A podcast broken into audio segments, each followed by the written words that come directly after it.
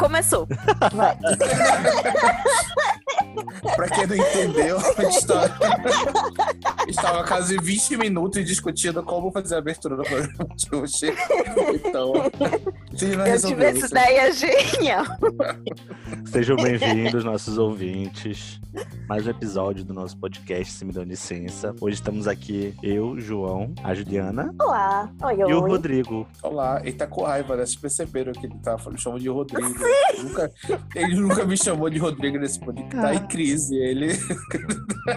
Sabe, sabe o, o que eu me toquei? Que, na- um que a gente nunca fala no podcast, tipo, se me dão licença. É. Nunca. Eu acho Verdade. que nenhum episódio a gente fala. É só o nome do podcast e ficou por isso mesmo.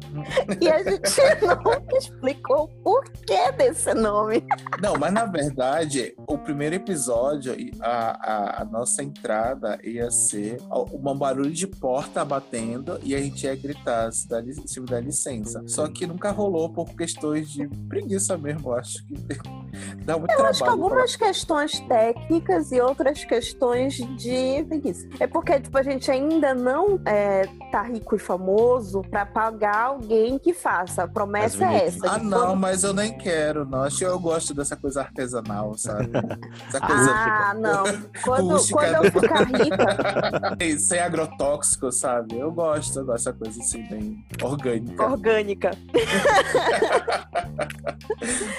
Não, a, a, a intenção do da gente falando vai ser sempre a mesma, mas quando eu ficar rica e famosa por causa do podcast, porque com certeza é o que vai acontecer, Tá chegando. é, tá, tá, tá chegando.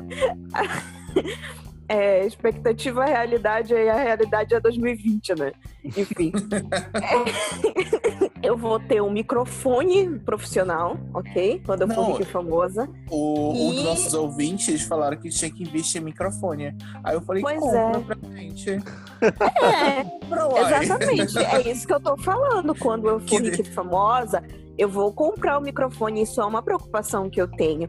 E eu vou pagar pessoas pra vinhetar o nosso podcast, entendeu? Ah, não, Juliana, E pra, fica pra muito... colocar aquelas, aquelas piadas de auditório, aquelas risadas de auditório, sabe? Tipo, é, Ah, mas pra, acho pra é incentivar as legal. pessoas a rir. É, porque A aí a rir, gente é. tem que pagar, a gente tem que pagar alguém pra fazer isso, mas só quando a gente tiver rico e famoso. então ouça, melhor. mas Exatamente. Falta a parte do rico também. que, Ó, a minha conta, vocês podem depositar. tá repassando aqui. O WhatsApp agora já recebe. Algum apoiador, algum apoiador, marque a gente lá do Instagram, tá? Coloque lá. Pode É. mandar DM pra gente, que a gente conversa pela DM também. Eu, eu, É eu ganhei, eu ganhei recebidinhos. Vocês viram no, vocês viram Não, no, não vi. nos vídeos? Eu, eu ganhei recebidinhos de uma doceria no Dia dos Namorados. O que, Olha. que Foi foi? porque. É porque, tipo, é, na verdade, é a doceria de uma amiga minha. E a gente compra dela desde que ela vendia doce, assim, tipo, trufa na UFPA, entendeu? Aí eu, eu e o Renato, desde o começo do nosso namoro, a gente sempre se dava de presente os bombons dela. Certo. E aí ela foi crescendo, crescendo, crescendo. Hoje ela tem um, um negócio. E aí, é, na época do Dia dos Namorados, eu comprei pro Renato de presente uns bombons, um, uns, um bolo, um mousse. Umas coisas. Aí ela mandou junto, de consideração, duas garrafinhas é, de Budweiser. Hum. Eu achei. Como eu achei... conquistar clientes em três passos. Não, mentira. Isso, esse foi no, no aniversário do Renato, que é um pouco antes do Dia dos Namorados. Aí no Dia dos Namorados a gente ganhou o sorteio, foi o que eu falei. Aí veio com vinho. Então foram duas coisas que a gente ganhou recebidinhos, mas foi muito bom, assim, tipo, eu ganhei recebidinhos, Vocês sabe? estão vendo? Olha Mimos. só. As pessoas, Mimos. que, as pessoas que investem no começo da carreira, do negócio. Com- Depois- porque a Juliana, a Juliana é uma péssima recebidinha, que ela nem falou a marca do negócio, né? ah, é doce marcante, arroba doce marcante. Agora sim, tá vendo patrocinadores Tá. estão perdendo? Exatamente. Agora, quem quiser, ela entrega em Belém e Ananindeua. Olha, Olha, eu me senti incluído. Sim. que, caso alguém, caso alguém não seja aqui de, de- do Pará, né? é, são, são cidades juntas e misturadas. É você consegue sair da Região ponta de Ananindeua. metropolitana. É, você consegue sair de uma da ponta de Nanindeua pra outra ponta de Belém o quê? Duas horas? Por aí. De carro? Se acho a Minas vai. não estiver engarrafada, né? Isso É. tudo depende do trânsito na BR e na Almirante Barroso. Na, isso, na BR não A minha, a minha referência sempre é a Cidade Nova. Eu sei que lá de onde eu morava até a Cidade Nova era meia hora. Então eu considerava como, tipo, Ananindeua meia hora de Belém, entendeu? Eu literalmente moro na borda de Ananindeua, né? Já é, É, quase, o- o- já o- é da quase barreira. Quase Marituba, é? Quase É. Marituba. Assim, não é Marituba porque. Porque Entendeu? o peido, o peido saiu antes, praticamente foi isso. Não, mas o, o- eu, eu lembro até hoje desse conceito que a gente estudou em geografia. São cidades conturbadas. Não, não é Cordoba, é. Não é. Não é- Não é. Eu acho que alguém não lembra o conceito. É corno. É, cornubação. Corno. Conurbação, não. É não, é conurbação. cono, co, sem o R. Conurbação. Joga no Google aí, alguém. É, mas eu não Pera aí, lembro o que, que é conurbação? É é uma coisa, mas tem uma coisa errada, Juliana. Conurbação Conurbação. é um fenômeno urbano. Cidade Mas é essa, a pronúncia é essa mesmo? É. Ah, então é. Não sei. Eu lembro de outro nome. Eu lembro que uma coisa que tinha muito de geografia era a segra- segregação socioespacial. é. Sim. Milton Santos, né? O Se nome tu, não geógrafo. soubesse, se tu não soubesse a resposta, tu botava lá. Segregação socioespacial, tu ganhava mil pontos. Já. Ah, sabe um trauma que eu tenho? É, o, o João vai saber quem é a pessoa, mas eu vou descrever sem dar nomes.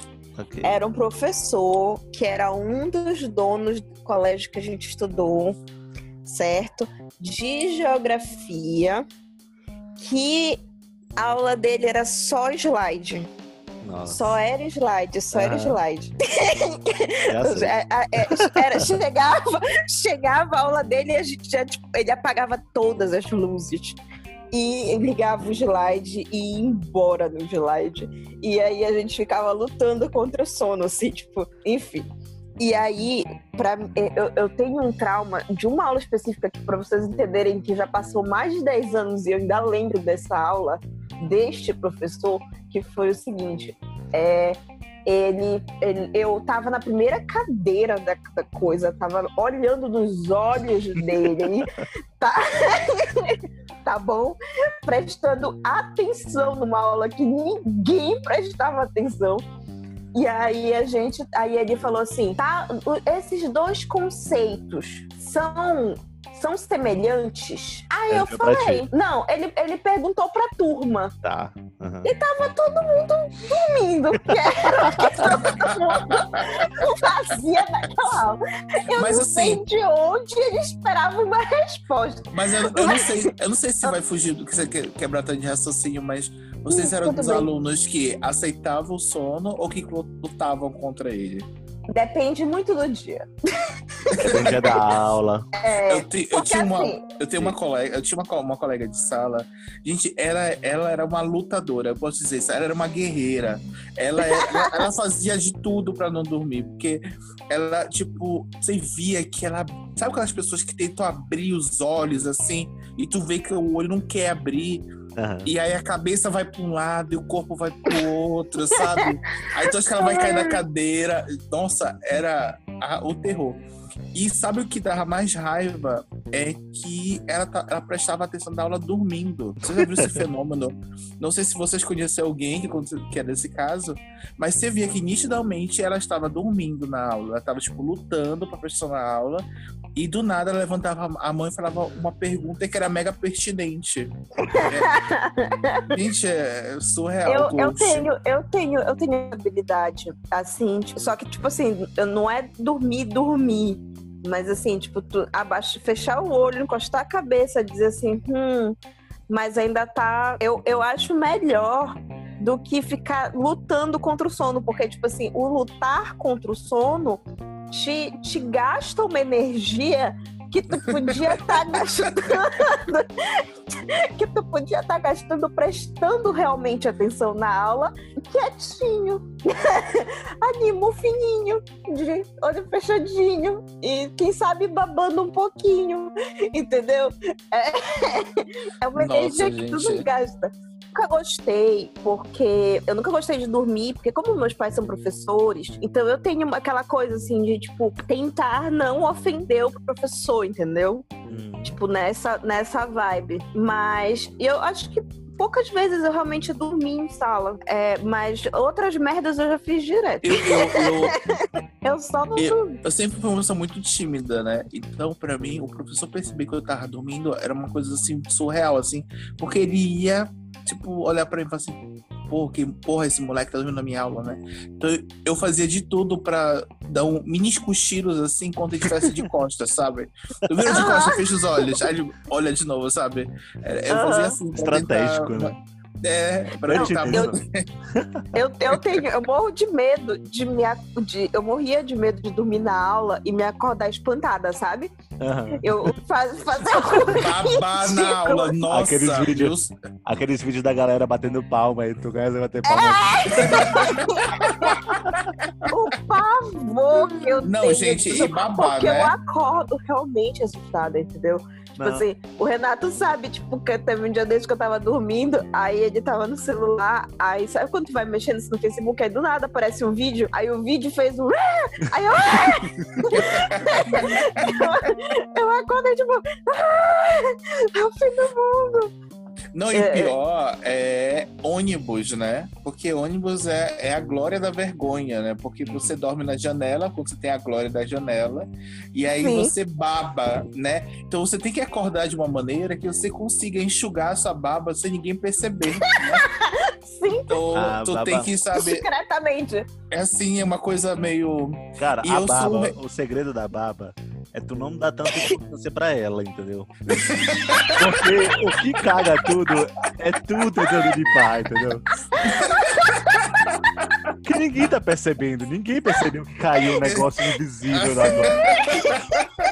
Agora, se tu fica assim, ó. Hum, hum, hum, hum Aí a pessoa vai saber que tu babou, entendeu? Nossa, gente. Não, eu e eu já dormi no ombro. E eu já dormi no ombro de pessoas, né? Desconhecido. Desconhecido. Desconhecido. Desconhecido. gente, no ônibus. E era uma senhoria tão boazinha, o ombro tava tão bom que eu nem percebi, sabe? Aí a bichinha falou assim: Não, meu filho, você deve estar tá cansado, né? Eu falei: Ah, obrigado. Desculpa. Desculpa, deixa eu limpar essa baba aqui da senhora. Nem sei, não. né? Finge Mas que tu não eu... sabe que é baba. Ela... Pensando agora, ela é daquelas senhoras. Ela é daquelas senhoras que usam ombreira, né? Tu deve ter absorvido a baba. É, é, teve uma vez que a Carla dormiu na, na, na aula, né? E ela babou. Muito! a, minha, a minha referência disso é a Carla também, cara. Ela babou muito no caderno dela. Tipo assim, é, é, tava a mesa, né? Aí o caderno dela. E aí ela cruzou os braços assim na testa, se abaixou e dormiu. Uma ela babou.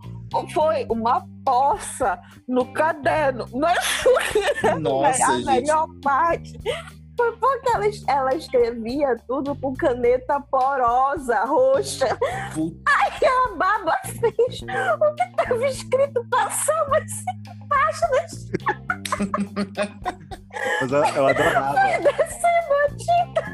Eu adorava que. Eu, teve uma vez.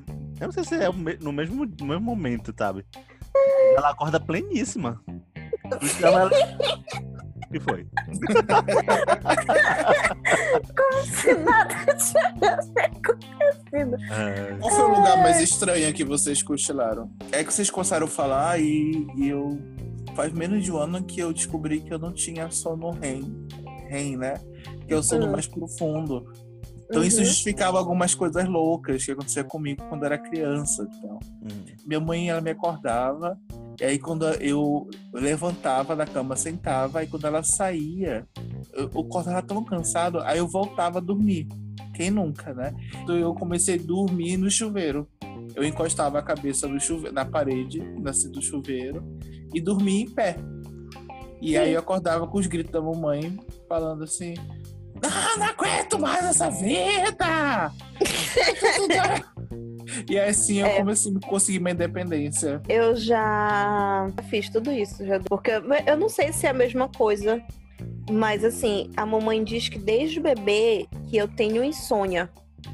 Então, tipo, eu não consigo dormir à noite. E eu sempre estudei de manhã. Ou seja, sempre um debate. Aí, nessa história, é, eu já dormi nessas situações todinhas, tipo, aco- acordar, dormir sentada na cama, dormir Também. em pé no, no, no canto do quarto. Checkers. É, tipo, tudo isso eu já fiz. Já fiz porque não, Oh, não tem mas- condição. Mas tu, não- tu tem pouco sono REM? Ou é Então. tipo, nada? Eu, eu descobri isso agora, nunca fiz o exame e tal. Foi com a minha psiquiatra que ela viu. Eu fui falar que eu sempre acordava muito cansado, né? Uhum. E aí eu- ela começou a falar: será que você não tem, você não tem o sono REM muito? Então ela começou a fazer tipo uns pequenos tratamentos para pessoas que não entram. E ela fez assim uma bobagemzinha e eu já tava tipo dormindo muito bem, maravilhosamente bem. Nunca tinha acontecido isso. Porque eu acordava assim destruído. Parecia que eu tinha eu acordava mais mal do que mais cansado do que antes. Era sempre foi assim pra mim. Tu nunca chegou a medir, de- então? Não, nunca cheguei. Tem uns testes que fazem. Só que ela fez só umas práticas de higiene do sono pra tentar ajudar nessa parte, entendeu? É, eu fiz esse teste há muitos anos atrás. Aí tu tem que ir pra uma clínica e tu tem que dormir nessa clínica, Sim. Tá? Aí eles enchem de eletrodo na tua Sim. cabeça Eu fiz e também. aí, aí tu dorme, né? Hum. Só que, tipo assim, as mulheres da clínica é, falaram que tinha um pinico do lado da cama, caso eu quisesse usar. Começa muito bem, né? Já, já tô muito, muito bacana, né? Porque eu não podia sair, porque os eletrodos estão todos pregados na cabeça. Aí, a, me- a melhor parte de todas é que na cama tinha uma goteira.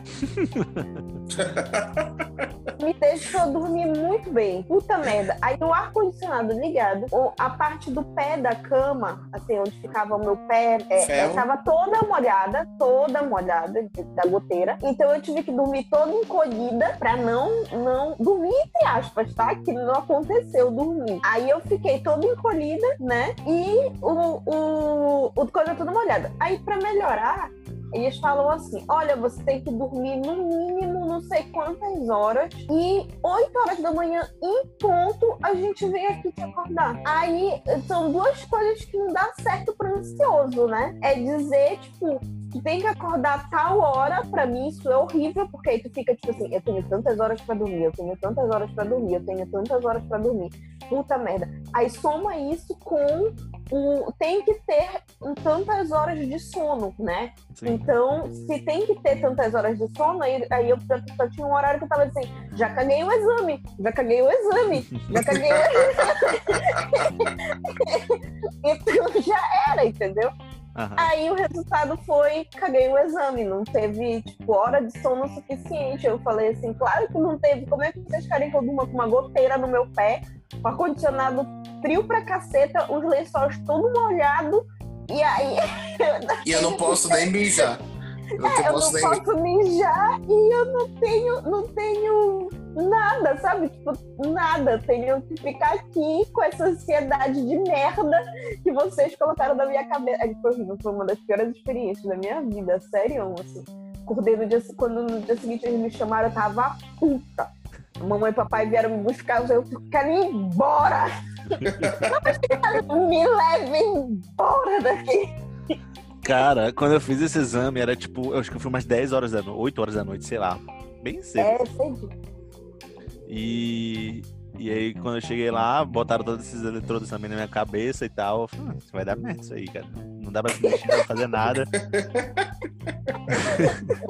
É, é Só que, só que rolou um fenômeno muito louco comigo, porque, tipo assim, tava rolando um forró do lado da clínica. E eu tava ouvindo toda a porra da festa, entendeu? Tipo, a festa toda que eu tava ouvindo. Era como se estivesse lá. Aí beleza, uma hora o forró acabou e eu. Aí qual foi o fenômeno? Eu fiquei assim, eu fechava o olho, porque a clínica tava. Era, só tinha aquelas luzinhas lá do eletrodo, né? Aí eu fechava o olho. Aí eu pensava assim, agora eu vou dormir. Aí passava, eu não sei, acho que acontecia de eu pescar, sabe? Tipo, aquela pescada de sono. E do nada eu acordava. Aí eu falei, será que eu dormi aqui quantas horas?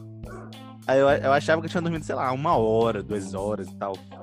Aí aconteceu isso várias outras vezes. Comecei a pensar eu tô acordando muito durante a noite, acho que vai dar errado aí esse exame. Aí quando foi tipo umas 4 horas da manhã, a mulher chegou lá comigo e falou: Olha, você não dormiu.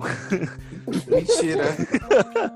e, e não tem mais tempo, saca, pra, pra tu dormir. Então, é, acho que vou ter que fazer o exame de novo. Aí quando chegou o resultado era isso. Não, te- não teve horas. Eu dei várias pescadas durante a noite, achando que eu tinha dormido. Foi uma, uma esperança, assim, na minha cabeça, que eu tinha É dormido um- alguma é um- coisa. Mas não É, é um- é uma coisa muito louca, assim, né? Porque, tipo, eles, eles enchem a gente de pressão. Pra começo de conversa, já é uma pessoa, independente de quem vá fazer um exame, se tu vai fazer um exame de sono, já é uma pessoa que tem distúrbio de sono. Aham. Que é um distúrbio meio que não tem como, né? Tipo, a pessoa tem um problema de sono, né? É tipo, porque se eu não tivesse, eu não estaria lá, basicamente. Exatamente. Então, tipo, tu já, a pessoa já tem esse problema. Aí tu coloca, primeiro que começa às 8 horas da noite. Quem dorme? Quem dorme 8 horas da noite? Ninguém.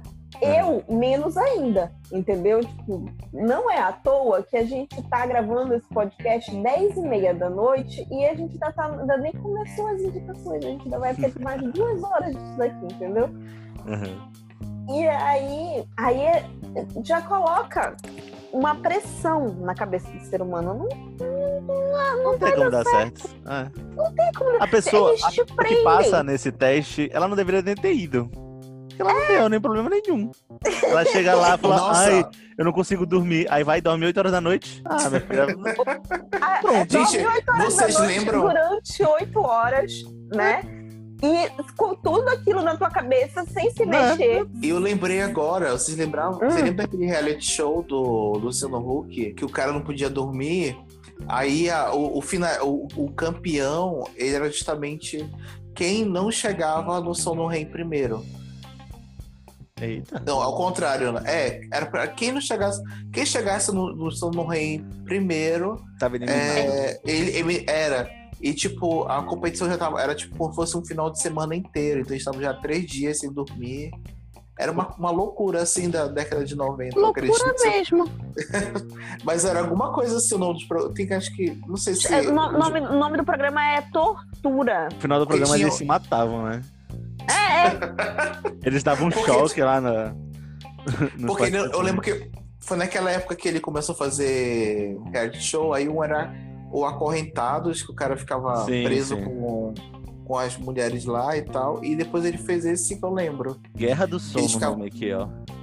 Guerra do Sono. Nem lembrava nome. Aí o, o, o primeiro link é 8 reais de confinamento que não deram certo.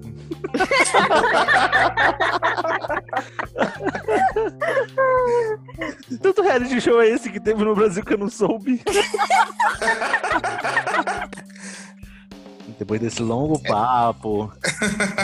que eu gostaria de dizer que foi um longo papo que eu comecei e eu não terminei a história que É eu ia verdade, é verdade. É verdade. Ah, é? Que era, o- não, que não, era não dormir em sala de aula e a gente foi pra dormir em sala de aula. Mas tudo bem, Ah, vida que segue. ok. Fica para outro dia. Se os nossos ouvintes quiserem ouvir, a gente fala, mas se não. Rô, vou começar contigo hoje. Qual que é a tua dica? Bom, hoje eu a minha sugestão ela é um vídeo. É, ele é em inglês, mas ele é legendado, então dá para você assistir de boinha. E o título ele se chama We Solve the Antibiotic Res- Resistance Crisis, que como a gente pode solucionar a crise da resistência a antibióticos. Esse videozinho ele é uma produção da, da TED. né? Acho que você deve conhecer a, a. TED Uhum. TED Talks. Talks, né? Que, que geralmente tem. Esse aqui é o, é o TED Ed de, de educação. Uhum. E ele é um vídeo super bem didático sobre resistência bacteriana, que antibióticos que talvez muita gente não, nunca parou para pensar. E como é minha, uma da minha linha de pesquisa atualmente, eu resolvi trazer um pouquinho para a gente discutir aqui. Que é o seguinte, o que é que ele fala, mais ou menos. É, não vou falar tudo, né? Porque, enfim, você poderia assistir. Mas, para quem não entende muito o que é essa questão de resistência a antibiótico, né? É, existem os antibióticos que são é, fármacos, né? São medicamentos que eles atuam na bactéria. Então, eles não vão te curar contra gripe, que geralmente é causada por vírus. Ela não vai te ajudar contra a micose, porque é fungo que causa isso. Ela só mata é, doenças, é, infecções causadas por bactérias. Tipo o quê? O que poderia ser pneumonia, ah, alguns tipos de infecções da pele que você pode ter, é, doenças transmissíveis como gonorreia. Então, o estômago, essas... né? O estômago também tem, não tem? Pylori, não é? Não é, é H, H. pylori, exatamente, muito bem. É, também pro estômago. Então, é, é, olha lá. Então, então, o que acontece? Você vai ter esses medicamentos. O que que acontece? Bactérias, elas naturalmente, elas podem ser resistentes a esses antibióticos não é porque elas aprenderam com o antibiótico, não é porque você está usando muito antibiótico que ela aprendeu. Não. Uhum. É mais ou menos assim. Imagine que tá aqui eu, João e a Luísa. A Luísa, saudade de Luísa, a Luísa não está aqui, Juliana. Gente, a Luísa, a Luísa, não sabemos o que aconteceu com a Luísa, mas um dia ela vem.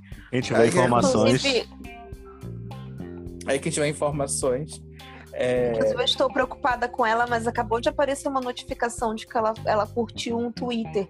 Porque, como eu favorito a Luísa, como todos vocês são favoritados no meu Twitter, porque eu tenho Twitter só para ver o que vocês falam, toda vez e ela que acontece alguma coisa, aparece uma notificaçãozinha aqui para mim. Então acabou de acabou de aparecer que ela curtiu um Twitter que inclusive eu dei uma olhadinha rápida, fala sobre desaparecimento das redes sociais. Normalizar o desaparecimento das redes sociais. Então ela tá viva, provavelmente lutando por uma, por uma sanidade mental. E é tudo é. intencional, né? Tudo intencionalmente. Então. Eu, eu e acho é que é importante Fica já, né? Esse, esse parêntese que a gente deu agora, é, é bom a gente deixar logo claro assim, gente, tem episódio que a gente pode sumir aqui. Eu posso sumir um ano e voltar depois de um ano. o show também, Juliana também. Está aqui só para, né, estar desabafando e vocês estão escutando aí. Então, a gente, ninguém é obrigado a estar os quatro aqui, né? A formação original são os quatro, mas vai que virou assim, um monólogo. Vai que vira um monólogo da Juliana durante três meses. E aí é vocês. E aí o problema é de vocês. vocês lembram da Era do Gelo 1, que tem aqueles pássaros, os dodôs? Aí, tipo, eles estão se preparando pra Era do Gelo, aí uhum. eles são todos estranhos, aí, é, aí eles falam, se vocês não se prepararam pra Era do, do, do, era do Gelo, problema de vocês. Aí eles se unem todos, tipo, problema de vocês problema de vocês. Na minha cabeça foi isso, entendeu? Do, quando okay, eu falei problema de vocês, era isso que eu queria dizer. Obrigada. então, vamos agora fechando parênteses e voltando. Então, o que acontece? É, bactérias, elas podem é, surgir com uma resistência antibiótica. Por quê? Bora um exemplo bem, bem, bem geral, assim, bem para tu entender. Vamos dizer que tem, tem aqui o João, eu e a Juliana. E aí o que que acontece? É, dos três, teoricamente, só eu uso óculos. Só que quando o cara foi estudar as bactérias, ele viu que todas tinham, todas tinham olhos. Então ele criou um antibiótico que vai lá e vai atacar os olhos das bactérias e aí todas morrem por causa disso. Beleza. Só que eu sou a estranha. Eu sofri alguma alteração no, no meu DNA que fez que eu nascesse com óculos. Foi por causa do antibiótico? Não, foi uma coisa aleatória. Aleatória, você, com muitas pessoas nessa vida, também existem bactérias aleatórias. E ela surgiu, né, com esse óculos que normalmente as bactérias não têm. E qual okay. o problema? Justamente o antibiótico não vai atuar nela. Por quê? Porque os olhos dela estão protegidos por essa estrutura que surgiu. Então, a resistência a antibiótico é uma coisa que, gente, sempre vai acontecer. Não existe, ah, eu vou fazer milhões de coisas para tentar, não existe bactéria. Não existe. Sempre vai existir um microorganismo resistente a, a, a antibiótico. Sempre é um processo natural. Aí você vai me perguntar assim, mas Rodrigo, mas todo mundo fala que quando a gente usa muito antibiótico sem necessidade, é, isso favorece. Sim, isso favorece. Por quê? É, se você ficar tomando antibiótico sem precisar, é, você vai matar as bactérias que são fracas. resistentes ou as bactérias são fracas. Você vai matar as bactérias que são fracas. Uhum. Então você aumenta a chance de ser infectado por bactérias um dia que são resistentes. Por quê? Quando você não usa um antibiótico né, de maneira exagerada, você tem bactérias fracas que não, que não, que não são resistentes a antibiótico, bactérias que são resistentes. Então, se uma delas causar uma doença em você, tu tem a chance de se tratar se por acaso uma for fraca. Mas se você elimina do meio ambiente todas que são fracas ou deixa forte, você acaba de ter um problema. Por quê? Você só acabou de favorecer ficar só bactérias que são resistentes a antibiótico. Uhum. E aí o problema, gente, é que é, nós estamos numa fase em que você tem uma, um processo de crise. Porque até hoje a gente não consegue controlar é, esse uso discriminado de antibióticos. É, então, por exemplo, quem já comprou antibiótico na farmácia, vocês dois, quem já foram comprar antibiótico na farmácia uhum. e o, o farmacêutico pegou na sua mão e falou assim: Olha, eu tô te dando essa caixa de antibiótico. Mas se sobrar algum antibiótico, você volta para cá, tá? Você não joga, na, você não joga no sanitário, você não joga na pia e nem joga no lixo. Porque se você jogar na, na água, né, no sanitário, ele vai para os rios. E nos rios, esse antibiótico ele vai eliminar as bactérias que são fracas e deixar as que são resistentes. Uhum. Se você jogar no lixo, ele vai para o aterro sanitário, que é meio ambiente também. Então, o que, que vai acontecer? Ele vai matar as bactérias fracas e deixar que é resistente. Ou seja, se você não deixar aqui no local apropriado para fazer esse descarte, você vai favorecer o processo de resistência bacteriana. Uhum. Algum farmacêutico falou isso para vocês? Não. Às vezes não falam, às vezes não falam nem bom dia, né? imagine, né? Então você tem esse ainda problema. Tem, não, ainda tem de tu guardar o negócio, né? Tipo, sobrou o remédio, tu guarda para quando tu tiver uma coisa parecida, tu não tem que voltar no médico e, passar por tudo de se automedicar, né? E o problema de você se automedicar é por quê? Porque o médico fala, olha, ele deveria pelo menos, né? Fala assim, ó, você vai tomar sete dias dessa dose. Porque esses sete dias é o suficiente para que você mate a bactéria a, que, a que é está causando a doença e que você não elimine bactérias que sejam é, sensíveis a esse antibiótico. Se você começa a usar o antibiótico sem necessidade, ou mais do que deveria, você vai cair nessa, nessa historinha que eu contei no início. Você vai eliminar as que são fracas, né? E vai deixar só as resistentes. Então a chance de você ter uma doença causada por uma bactéria resistente a antibiótico aumenta. E aí, esse vídeo ele traz um pontinho que eu acho que é muito legal, é que ele fala do histórico social dos antibióticos. Quando é que eles surgiram? Eles surgiram lá na, em 1940 é, por um cara chamado Alexander Fleming. Alexander Fleming, do chique. É o cara da penicilina. Exatamente. É, o cara da penicilina. É que quando eu morei em Natal, Rio Grande do Norte, eu morava na rua Alexander Fleming. Quem é cara? Ai, eu sei. É, Juliana, era o teu momento e eu não dei esse, esse, esse palco, entendeu? Ah, não acredito. Assim, alguém sabe. Mano, a gente podia simular. Deixa é eu problema, voltar aqui. É o problema gente, de não ter roteiro, né, cara? Exatamente. Assim. Não, mas a gente pode, a gente pode disfarçar, então, tipo, vamos, ah, vamos. Então, de novo, um, alguém por acaso sabe o nome da pessoa que descobriu os antibióticos? Eu sei, eu sei. Juliana, você é, sabe. Nossa, como é? Como é? Oh! o nome dele é Alexander Fleming. Com- Nossa, ele descobriu o que, Juliana? Ele descobriu a penicilina. Ele Nossa. colocou a penicilina naquele vidrinho com bactéria e aí fez um buraco grande. a minha Ai. explicação. Não, não era bem. É porque, na, na verdade, a penicilina ela vem de um fungo chamado penicillium. E eles descobriram que as bactérias não conseguiam crescer perto onde o fungo crescia. Ele descobriu que elas produziam uma substância que hoje é a base da penicilina. Mas o que eu queria contar, é, eu não queria. Tô tentando não contar. O vídeo O é bem vídeo curtinho, tá, gente?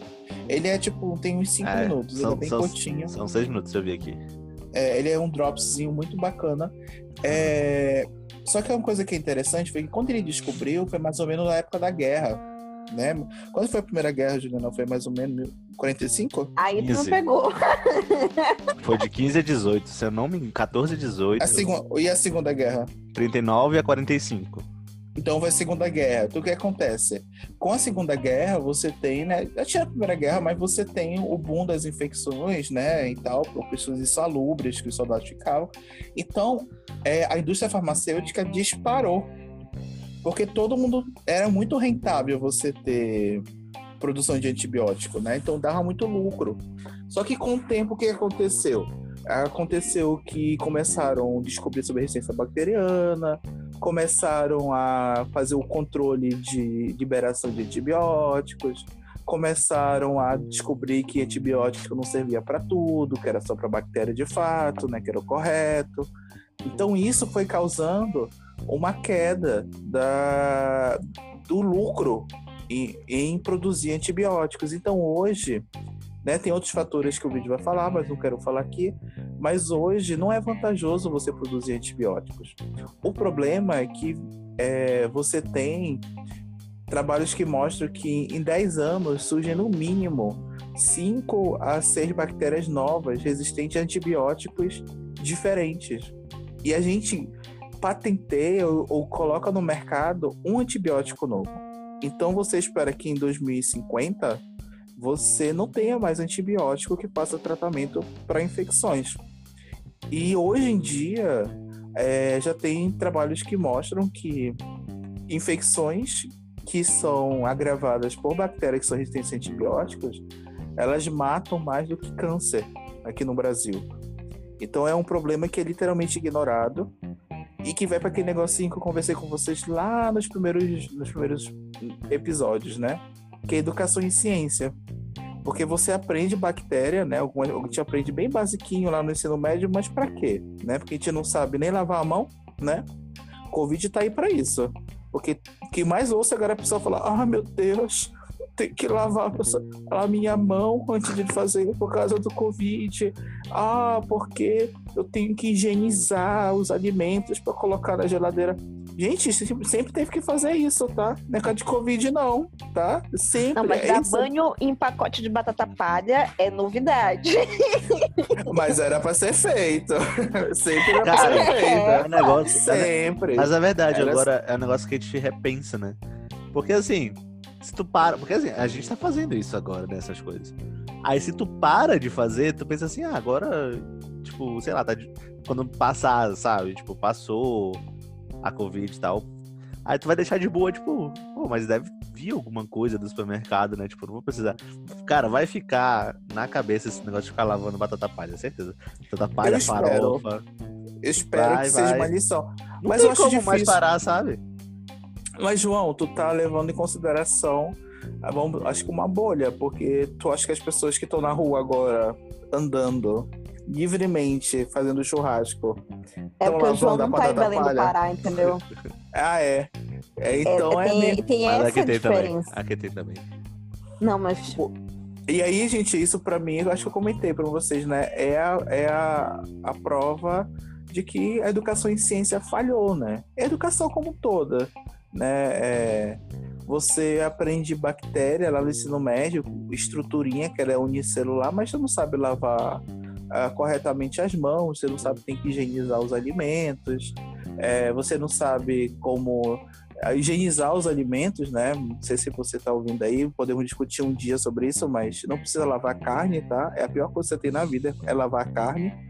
É, E, e, e, resistência bacteriana é algo que só, você vai só conseguir trabalhar se você trabalhar lá na base para a população, saber descarte correto de medicamentos, que ele não pode tomar o automedicamento, que é uma cultura uhum. que surgiu aqui no Brasil para a questão de aliviar as, o sistema público, né? Porque se você se automedica, você tem menor chance de, de, né, de superlotar, mas em compensação tá causando um monte de merda por aí, né? Por causa disso, como resistência bacteriana.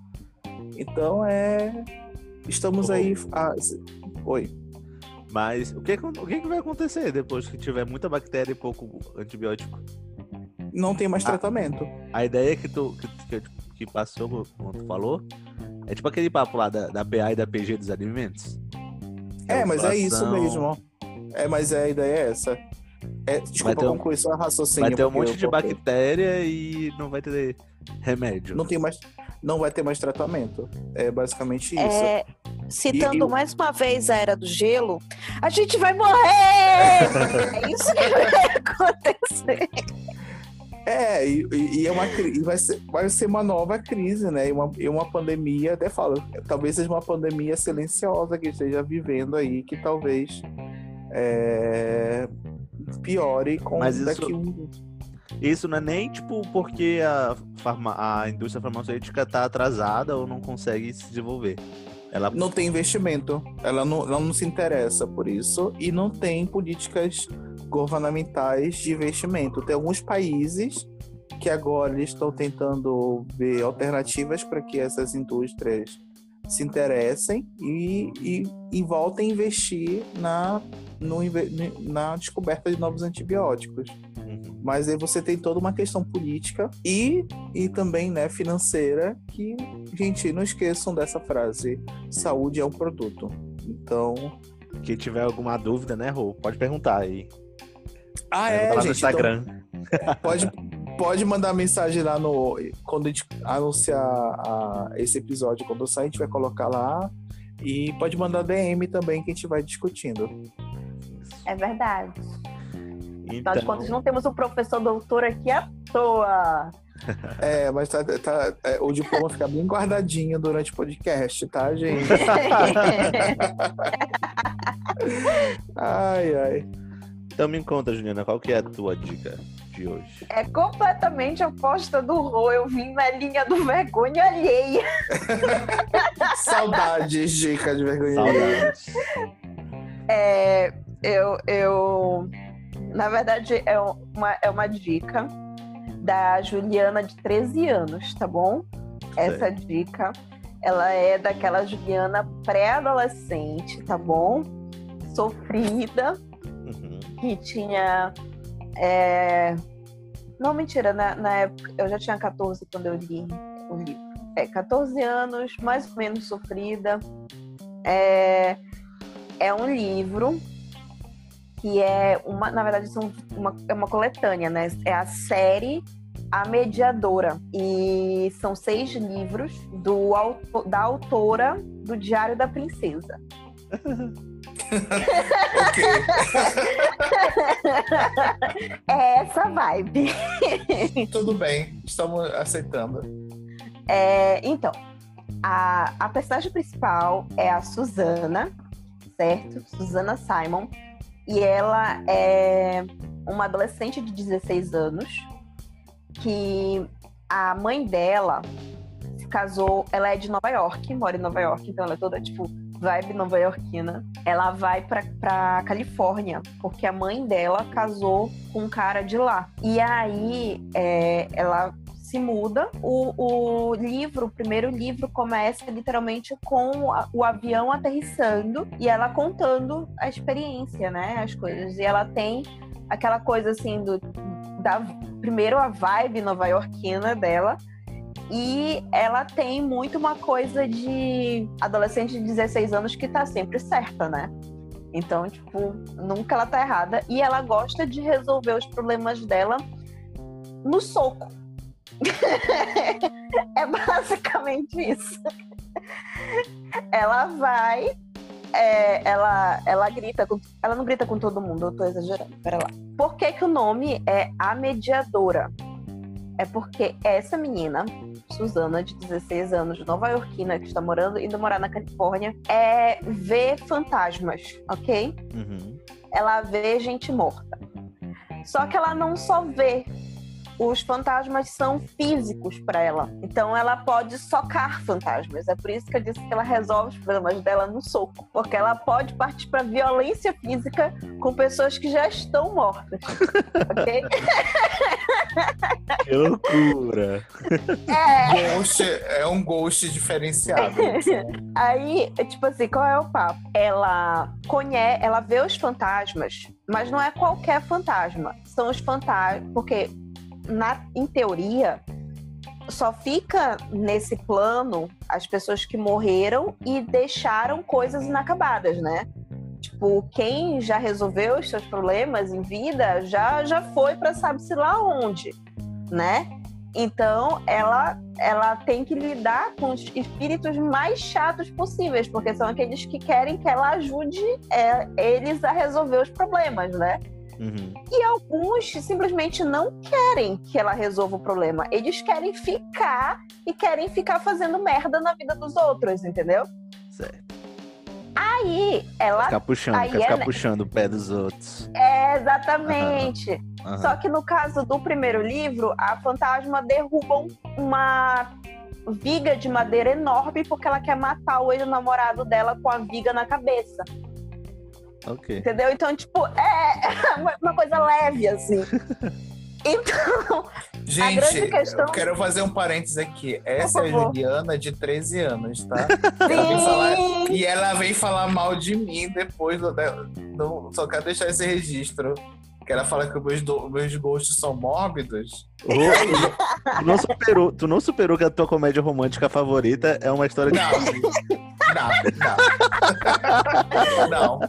Eu, eu tinha até esquecido, mas ela falou isso, meu coração falou assim: é teu momento de vingança. mas a questão não é morbidez. Não é. É o que, Juliana? Porque não é uma coisa mórbida. É uma, é uma menina que bate em fantasma. Isso não é mórbido. não tem, tipo assim, lamúrias e nananã. É, é soco e tiro porrada e bomba, entendeu? E a maioria das vezes ela se machuca bastante. Qual é a questão? É, isso era a vida dela em Nova York, né? Ela via fantasma. Ah, é importante dizer, o pai dela morreu. Então, de vez em quando, o pai dela assombra ela, sabe? Não assombra, tipo, de uma forma ruim. Ele aparece, conversa com ela e tal. Ela tem os papos com o pai dela. Quando ela vai pra Califórnia, aparecem logo dois problemas, assim, que pra ela são muito graves. Que um é que a casa dela é uma casa muito antiga, já foi um, já foi uma Cemitério uma hospedaria. Não, quase. Uma hospedaria onde as pessoas, na época da corrida do ouro, se matavam lá dentro. Bem, tipo assim, a- história diz que eles, as pessoas, tipo assim, levavam muito ouro, né? ganhavam, ganhavam, não, conseguiam ouro, Aham, e aí iam pra hospedaria porque eles tinham que parar no meio do caminho certo. pra, a- pra dormir, né? É. E aí, quando as pe... E aí roubavam, matavam, entendeu? Entendi. E o padrasto dela, ele tem três filhos de um outro casamento. Então, por isso que a casa tinha que ser grande, sabe? Porque eles queriam um lugar que coubesse todo mundo, Inclusive os os- fantasmas. Inclusive os fantasmas. e aí, o que acontece? Tem um fantasma justamente no quarto dela. Não tem, não tem outro fantasma em lugar nenhum, mas no quarto dela tem um fantasma e, coincidentemente, o fantasma é morto do lindo. Ok. É o Edward dos, dos fantasmas. Exatamente! Vocês pegaram ali a Jazz, esse cara é, tipo, ele é descendente de espanhol, então ele, ele tem os sotaques. É, ele morreu, ele fez questão de morrer com uma camisa branca com um corte em V, assim, que aparece até o tanquinho. Ah, Entendeu? entendi. É, é essa Antônio vibe. Exatamente, exatamente. Aí, Ele, tem um é bigodinho, ele tem um bigodinho, fica com uma flor na, na boca, assim, aquele chapéu de, de toureiro. Sim, é, enfim, aí. Só que ela tá puta, porque ela não quer o fantasma no quarto dela. E não sei o quê, pipipipopó, ficar dividindo. Que agora o fantasma tá no meu quarto, e aí eu tenho que trocar de roupa no banheiro, aí não sei o que. Aí ela tá puta, puta, full Ok. pistola. E aí ela chega já dizendo assim: sai, fantasma, não te quero, não sei o quê, e ele não faz nada. Ele só ri da cara dela e, e é, é por isso mesmo. E aí o segundo problema dela é que a escola que ela vai é uma escola católica de um missionário franciscano que foi para lá é, é, catequizar os índios na época de colonização, ok? Aham. Então é um prédio muito antigo, com provavelmente muito índio mordido com o, o padre lá que fez toda aquela coisa. Agora, agora encaixa a história do cemitério indígena, né? É, agora é o cemitério indígena. Tu- tu- exatamente, tu te antecipou muito.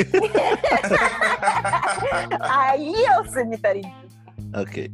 Mas daí ela chega lá na escola e, por uma surpresa, uma enorme surpresa, não vê fantasma nenhum. De nenhum índio. Aí ela fica, ué, o que é que está acontecendo?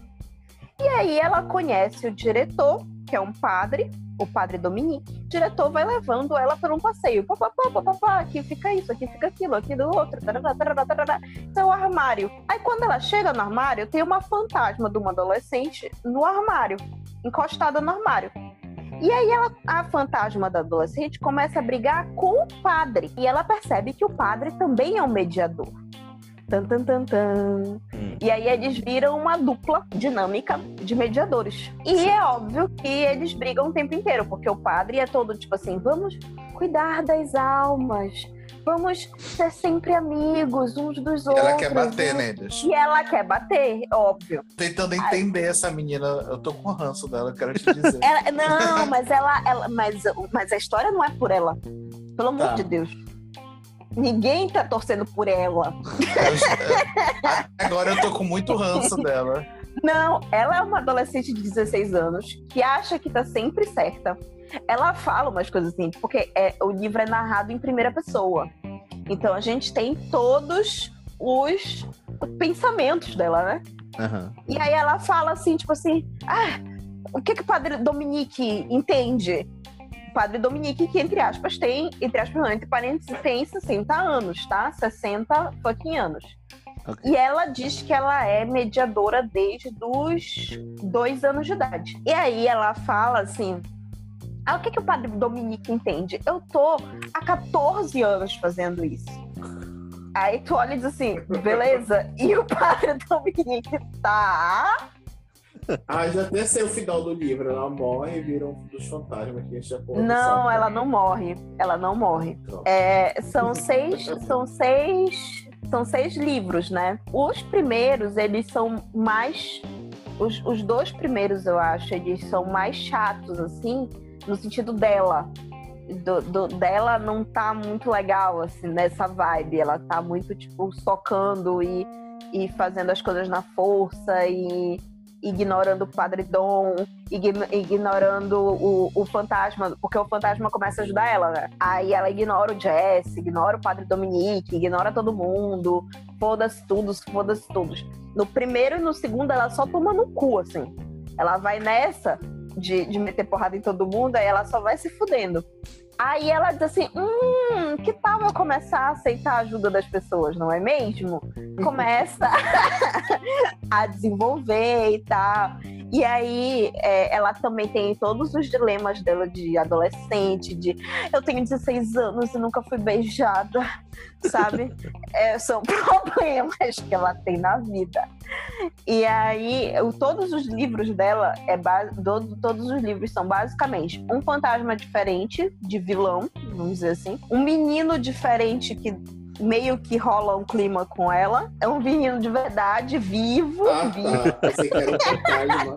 Não, é um, um fantasma, um ou mais de um fantasma. Na verdade, o terceiro livro, eles são quatro ou cinco fantasmas, se não me engano. É, por aí. Ao Que é mesmo porque- tempo que ela se apaixona? É, não, não, que ela luta contra. Ah, Que ela. Que é todo livro é um, uma coisa, um fantasma novo pra ela lutar, entendeu? O terceiro, que eles moram num acidente de carro. Então eu tenho quatro ou cinco pessoas no. É aí que ela briga. Só que o que eu achei eu acho incrível é que, tipo assim, por exemplo, o primeiro livro, cada livro tem a grossura mais ou menos É um livro pequeno. é pequeno. 200 Ele tem, páginas. mas é por aí, tá? Certo. Aí, e, e toda a história do livro são duas semanas de tempo. Então, tipo, todos os livros juntos não dá um ano. Entendeu? De, de, de vi- É sério. E aí, aí tu pensa assim, tipo, a loucura, né? Porque, tipo, ela passou uma semana, ela enfrentou um fantasma. Aí na outra semana, aí outro fantasma. E todos eles, no final, querem matar ela, né? Porque ficam putos com ela. Então, é muito louco. Mas o, mais, o que eu acho mais engraçado, eu li esse livro, eu, eu li o terceiro, sem saber que era o terceiro da série. Eu li, fiz o é. Aí foi que eu fui atrás da, da série, comecei a ler, e a Luísa leu comigo. E era muito engraçado, porque vai desenvolvendo e tu vai vendo o negócio do flerte dela com o fantasma do quarto. E aí tu fica assim, como é que isso vai acontecer? Vocês estão ficando. Uai, se ela conseguia, ba- se ela conseguia bater É. Fantasmas, ó, já era 10% Co- da Não, consegui, 40%. Não sei, depende da pessoa. Consegui concretizar o ato, eu acredito que consegui, entendeu? Mas como é que diziam viver um amor, um romance, um... entendeu? Uai, mas Até aí- porque, até porque ele é Muita o gente esconde namorado da família tá tudo bem. Mas, ó, ela, ela- ele é um cara de 1800 e uns trocadinhos. Então, ele não, não, não quer assim, entendeu? Tipo, ele, ele quer a, a, a, pureza da mulher, entendeu? Tipo, não, ela é pura e casta, não sou eu que vou deflorar a menina. E ela tá, tipo, me deflora, por favor. Ele quer casar. É, e ele quer, tipo, todo um, um negócio de. É, e ele diz, ele diz não, né? Tipo, ele sabe, ele é, um- ele é um fantasma, então ele tá tipo, não, não vou. Porque eu não, eu não vou prometer, não tenho como prometer um futuro pra ela, entendeu? É muito bom. É, o que eu acho legal no livro, primeiro que é romancezinho adolescente. Vergonha alheia, como eu disse no começo, né? Sim. é o objetivo. Tu vai lendo e tu vai tipo, morrendo de vergonha, tipo, de tudo que a menina vai fazendo e de todas as coisas que vão acontecendo, mas ao mesmo tempo tu torce para que ela melhore, entendeu? Tipo, enquanto ser humano mesmo. Tu torce pela melhora moral e espiritual dela. Só recapitula o nome já. Ah, é A Mediadora, mas o primeiro livro chama Terra das Sombras. A Terra das Sombras. Aí depois segue o Arcano 9, Reunião, A Hora Mais Sombria, Assombrado e o último livro chama Crepúsculo. Eu não ia dar dizer, eu lembro, agora com a dica do Rô, eu lembrei de um livro. Fiquei na, fiquei na cabeça Ah, nessa só, a história. minha, só a minha dica que vai ser ridículo. Não, menina, é. Relaxa. olha, olha a autodepreciação das, das indicações, hein? O livro que eu lembrei é um livro do John Green. E John Green é. Falar em John Green é falar em, comédia. Comédia romântica já. Em romance adolescente. Certo. E o livro que eu lembrei, com a dica do Rô, foi Tartarugas Até Lá Embaixo, que é um livro que conta a história de uma menina que ela tem um terror, assim, so- tipo, com germes. Essas coisas, ela tem, tipo, muita ansiedade com essas coisas. Só que é muito legal que o livro, a história do livro, ela- vai se se desenvolvendo. E é aquele livro que tu não quer muito saber o final, sabe? Tipo, assim, a gente. Eu, pelo menos, me identifico com os sentimentos dela sobre ansiedade, sabe? Tipo, que é uma coisa que eu também sinto às vezes. E aí, toda vez que ela vai falando sobre, tu vai pensando, nossa, é bem parecido e tal. Tu vai querendo saber sobre.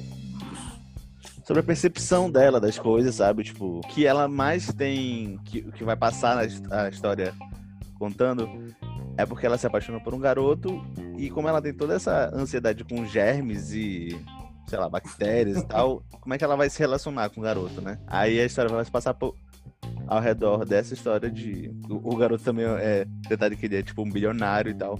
Detalhe, Detalhe. Só, só isso. é, dá pra explicar o porquê do título? Sim. É, é porque, na verdade, o porquê do título dá muito o final da história. Ah, então deixa. Ah, o resultado, assim. Na verdade, são dois significados. Eu não sei se eu tô me enganando aqui, mas é, ela, conta, ela conta muito durante o livro sobre uma espiral de ansiedade, que é tu começar com algum pensamento, é tipo gatilho, né? Tu começar com um pensamento, cair numa espiral e ir descendo, descendo, descendo, até ficar no fundo do poço, assim, bem, bem mal. Mas também tem um. Vai ter um outro significado no decorrer do livro, entendeu? Entendi. E- É, é, o Renato tem esse livro, eu fico com curiosidade de ler. Nunca li nada do, do John Green. Eu já li bastante coisa Ai. do John Green. Oi? esse é de capa laranja? É, é. É. E tem uns detalhes de laranja. Os livros do John Green, eles são bem desse tipo, assim, tipo, de tu se encantar e querer muito saber sobre o desenrolar, não necessariamente o fim do- Uhum. dos livros. Pelo menos os livros que eu li foram com, com a respeito disso. Tipo, A Culpa é das Estrelas, sabe? Tipo, tu. Tá, tem um final lá, mas o desenrolar deles, não necessariamente o filme, né? Mas, tipo, no livro, tu vai vendo como é que eles vão desenvolvendo o relacionamento deles e tal. Pois é, eu, ainda, eu nunca li. Eu só eu vi o filme A Culpa é das Estrelas. É, nunca li nada de- do John Green. Eu tenho o Quem é Você Alaska, que É eu ganhei ótimo. de presente, e mas ainda não li. É ótimo, vai virar, vai virar John uma Green. série. John Green, ele é um. Podemos considerar que é uma boa série de comédia romântica, João. Comédia não, drama, no caso, né? É mais drama, é. É maravilhoso. O Green é é referência, assim, pra romance adolescente. Se quiser começar, assim, com romance, adolescente. É, Na verdade, acho que eu só li ele de romance adolescente, assim. É muito bom. Porque você lá, acho que é um do- é um dos meus livros favoritos. E também segue a mesma, a mesma coisa, de tu querer, de tu ficar encantado, assim, com o desenrolar do livro. Tipo assim, um capítulo no meio do livro, no começo do livro. Tu acha assim, porra, muito legal e tal. E tu vai, vai lendo com esse prazer de ler o livro inteiro, entendeu? Não necessariamente chegar no Entendi. final pra saber ah, o que aconteceu com o final e tal. Entendi. E- O, o meu problema, o meu problema com. Não é com o John Green nem nada, mas assim, tipo. É, os, os títulos dele hum, não me chamou a atenção, assim. Uhum. Não sei. Não sei o que é, tipo. É, que eles, eles não dizem nada, né? Tu só vai Aham. descobrir o, o que é quando tu lê realmente, né? Sim. Mas eles não te dão, não te dão nenhuma pista de, de absolutamente nada, sabe? Nem tipo por onde vai. E aí eu fico tipo, hum, não sei. Uhum. Mas eu, eu gostei que tu indicou, porque aí dá mais uma, uma coragem, assim. Uhum. Tá. Muito bom, muito bom. Esse livro é muito bom. Pro, pro momento, assim, sabe? Tipo, livro, filme dele, que é o Cidade de Papel, que é um livro que tem muito. É um filme que, foi- que é muito criticado, assim, porque. Adorei. Que foi? A Tainá falou no fundo, é ruim. Porque a Tainá é ruim. Porque ele, esse, esse filme, ele, ele, é, ele é exatamente o que, eu- o que eu tô te falando do John Green. Se tu lê o livro, tu vai gostar do desenrolar. E tu não tá muito interessado no final. Mas pra livro, pra filme, isso é muito ruim. Porque tu vai fazer o quê? Tu tem que gerar uma expectativa na pessoa pro final, entendeu? Aham. É, tipo assim, é, acho que basicamente é por isso que as pessoas não gostam. Então, tipo, se tu Entendi. tivesse lido ali na história do livro e tal, tá- tu, tu estaria mais conectado, O, o que tu falou, o que tu falou ainda agora sobre o momento, né? Tipo, foi por isso que eu indiquei o- a, a mediadora, né? Porque eu, eu, tô, eu entrei numa vibe de, de buscar romance adolescente pra fingir que a gente não tá vivendo no Brasil. Que eu me afundei nisso, sabe? Aham. Aí eu, eu olhei pro, pro livro, que eu tenho a coleção, né, no- na prateleira. Aham. Aí eu olhei assim e falei, é tu. Aí eu comecei a ler de novo e, e eu achei muito engraçado. Eu, eu queria até, tipo, ler os trechos aqui, mas eu não, não separei eles, então vai Ah. ficar. Cara, vou, eu vou ficar devendo. essa semana, essa última semana, eu fiquei muito nessa vibe, assim, sabe? De ficar, sei lá, de ir pra um outro lugar. Que É tipo você Uhum. acompanha a série, né? Ler um livro e tá naquele mundo. É... Ixi, muito aconteceu isso, aconteceu, aconteceu, isso, aconteceu muito isso com, com livros comigo, mas acontece muito isso comigo com séries também. E aí eu Uhum. voltei a assistir Friends, voltei a assistir How I Met Your Mother, mas comecei a assistir Seinfeld, Prime Video. E, e é bom, porque é, é uma série que tu, tu não sabe nada, né? Tipo assim, eu não sabia, não sabia Aham. o que é que tá rolando. E é uma série meio estranha também, porque é, imagino que na época que lançou, o stand-up era uma coisa que tava surgindo, né? Mas aí hoje em dia, tipo, a gente já tá saturado de stand-up. Eu tô, pelo menos, né? e aí no meio da série, Tem um stand-up, assim. Tipo assim, tá- rolou uma cena sobre alguma, alguma situação. Aí entra uma, um, um trecho do stand-up dele lá. Aí tu Aí tu fica assim meio. Tipo assim, não é ruim, é legal, é muito bom o stand-up. Achei, tipo assim, se fosse um negócio mais, sei lá, menos bom, vamos falar assim. Talvez eu estranhasse mais. Mas, porra, o cara é muito bom. Mas é meio estranho, no meio de uma série, começar um. No meio do episódio, começar um stand-up, sabe? Mas assim, assim, é muito bom porque eu não sei a história, eu não sei, tipo, ai meu Deus, Rose, Rachel, Ted, Robin, Barney e tal. Tipo, eu já Uhum. sei, né? Mas Seinfeld não, é tudo novo.